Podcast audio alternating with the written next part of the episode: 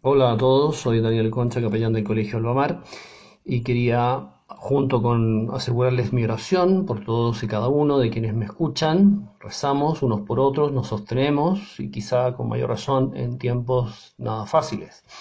Bueno, y a diferencia de los audios anteriores, quiero esta vez referirme a un tema de actualidad.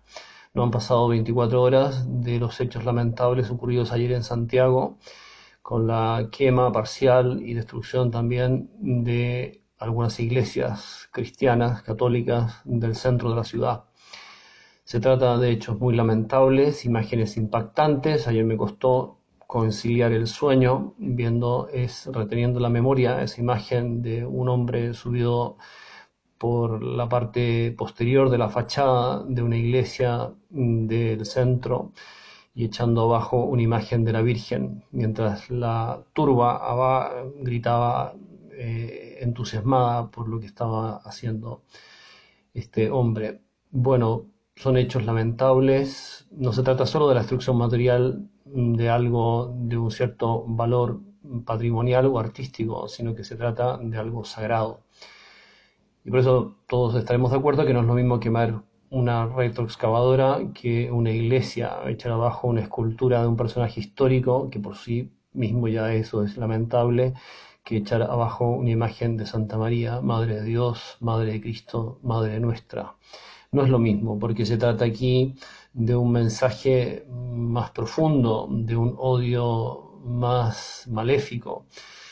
Es un odio, rabia hacia la religión cristiana, eh, muy complejo andar con las causas de ese odio. Habría que preguntarle a cada uno de los que estaban ahí por qué les alegraba destruir, por qué les llenaba de gozo y de entusiasmo ver que eso fuera quemado y que esa imagen cayera y se hiciera añicos en el suelo.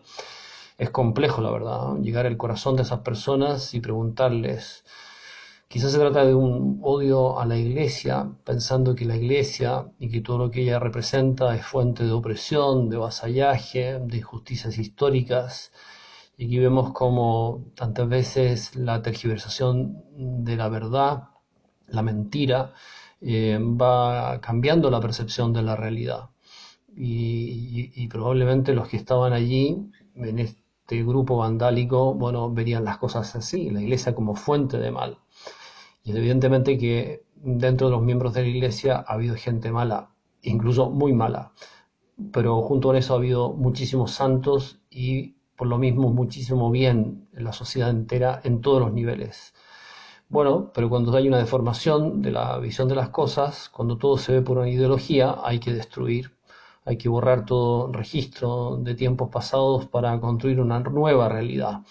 Es un afán destructivo pero con un componente nihilista, digamos, que no lleva a nada. La destrucción así no es conducente hacia ningún tipo de bien. Bien, una masa anónima. También pienso que cuando el hombre se refugia en el anonimato y de esta manera masiva es capaz de mucha estupidez, de mucha locura, eh, que no harían si estuvieran solos. Ninguno de esos personajes da su nombre, ninguna de esas personas muestra su cara están escondidos como más oculta. Hemos de tener mucho, digamos, cuidado con el anonimato. También a nivel personal, podríamos ser anónimos, podríamos ser personajes que no dan la cara, que no se atreven o que se avergüenzan de lo bueno. Jesús mismo nos, nos lo advierte cuando dice, cuando uno de ustedes se avergüence de mí, yo me avergonzaré de mi Padre Celestial, de Él.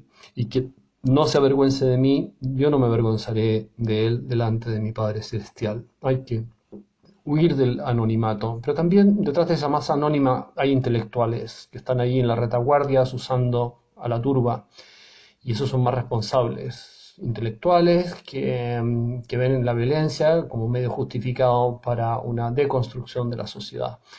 Y, hay que reconocer que esas personas están detrás y hacen muchísimo daño porque mueven a una turba más bien ignorante, pero que está enardecida. La impunidad es lamentable por parte de la autoridad, porque la impunidad es condición propicia para que la violencia se desate todavía más.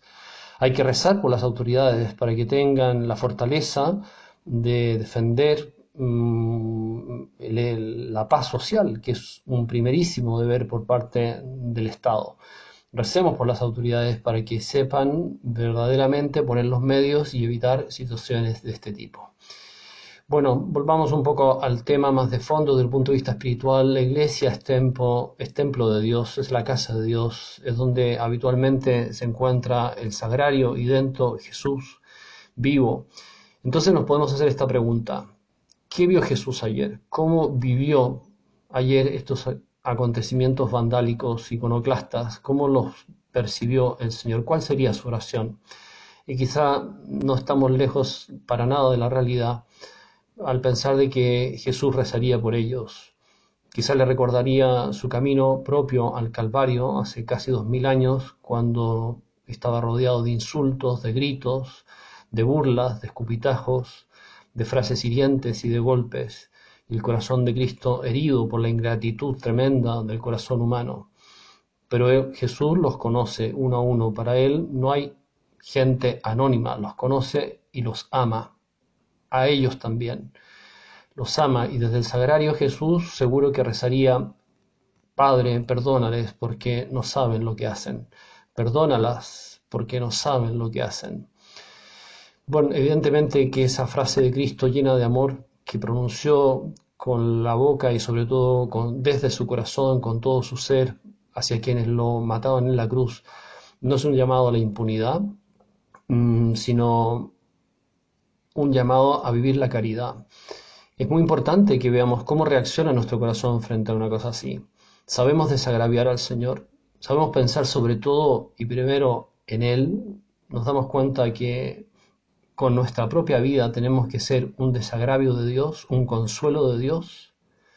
También el Señor nos, nos, lleva, nos anima a rezar por los enemigos, a amar los enemigos. Y esta es la fuerza de la caridad. Este es el amor más fuerte del que nos hablaba San Juan Pablo II aquí en Chile. El amor es más fuerte. Que el odio a los cristianos sea semilla de caridad profunda. Que el desprecio de los cristianos, que las burlas a los cristianos y a todo lo que signifique eh, y esté relacionado con la fe, sea un estímulo de santidad para nosotros. Hay que ahogar el mal en abundancia de bien.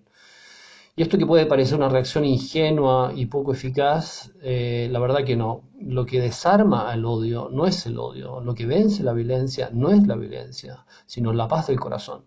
Entonces, tenemos que preguntarnos, ¿estos hechos nos mueven a subir en el amor, a vivir una caridad más profunda, más decidida, más generosa, a tratar de ser verdaderamente instrumentos Mm, de paz en las manos de Dios? ¿Procuramos sembrar paz en nuestras familias, a nuestro alrededor? Porque al final todos estos personajes violentos proceden de familias destruidas, probablemente es así, en que no tuvieron experiencia del perdón, de la comprensión, de la escucha, rodeados de un ambiente de prepotencia, de mm, insensibilidad frente al propio dolor, bueno, al final se acumula una cantidad inmensa de rabia y se expresa de cualquier manera. Entonces, el Señor nos dice, no te dejes destruir por el odio, que estas piedras, que estos golpes de pintura sobre las fachadas de mis iglesias, que estos gritos infernales contra mí, contra mi amor, te recuerden mi mansedumbre, te recuerden mi amor inmenso sobre todos los hombres, también sobre los que me aman, también sobre los que me odian sobre todos. Y también se lo pedimos, Señor, ayúdanos a rezar como tú. Padre, perdónales porque no saben lo que hacen. Bueno, y me acordaba de esas palabras de San Pablo cuando dice, ¿no sabíais que sois templo del Espíritu Santo?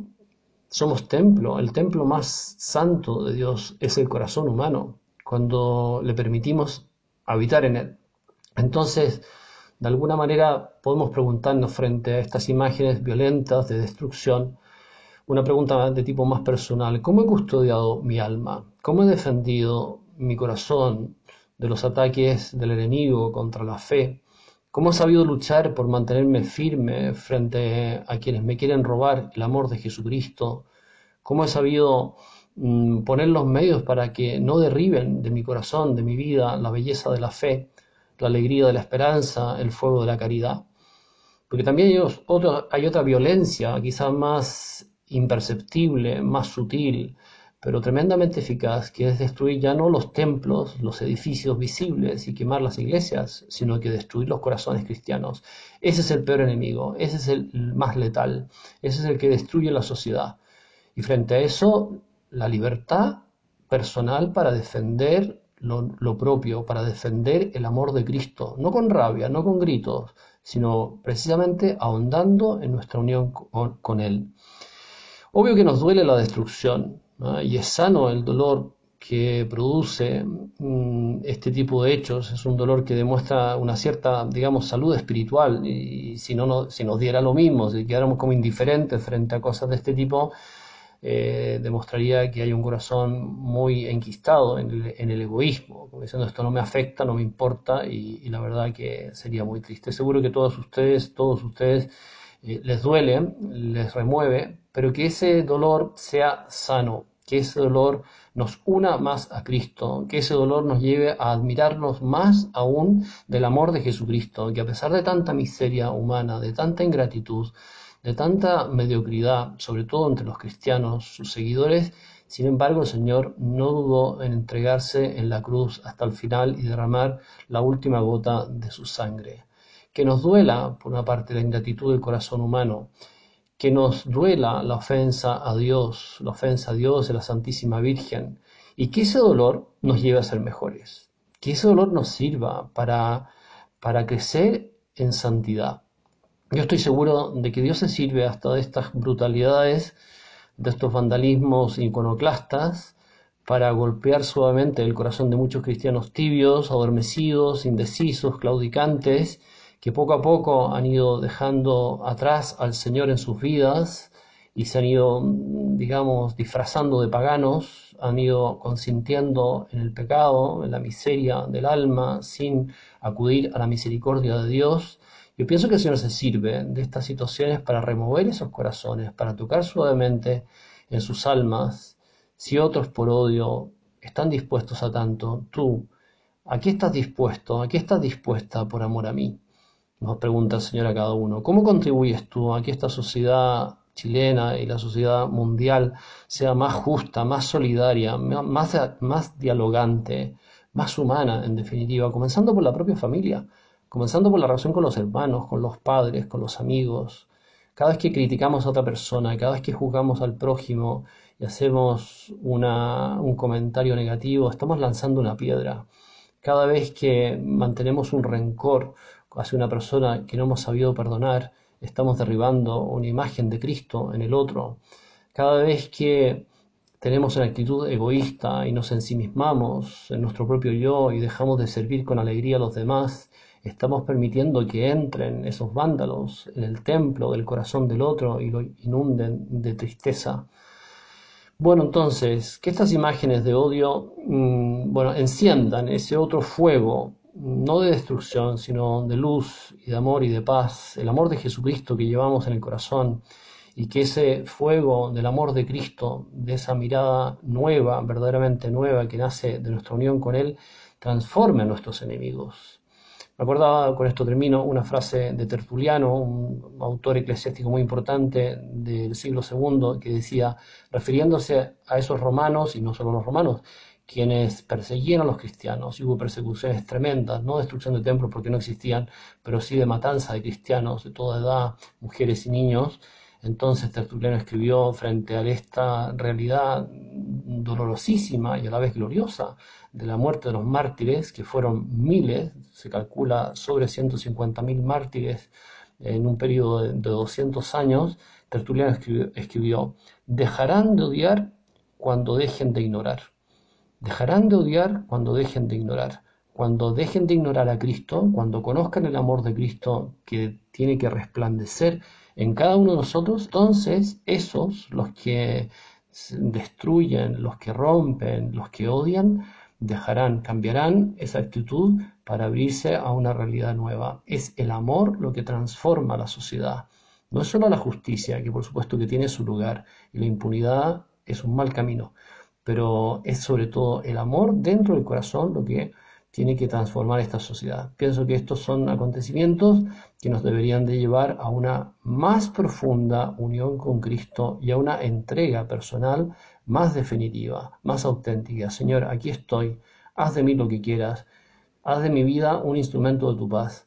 Que yo, a pesar de mis miserias y mis limitaciones, mm, sea una luz de Cristo, una fuerza de tu amor ante muchas personas que te puedan descubrir a ti en mí.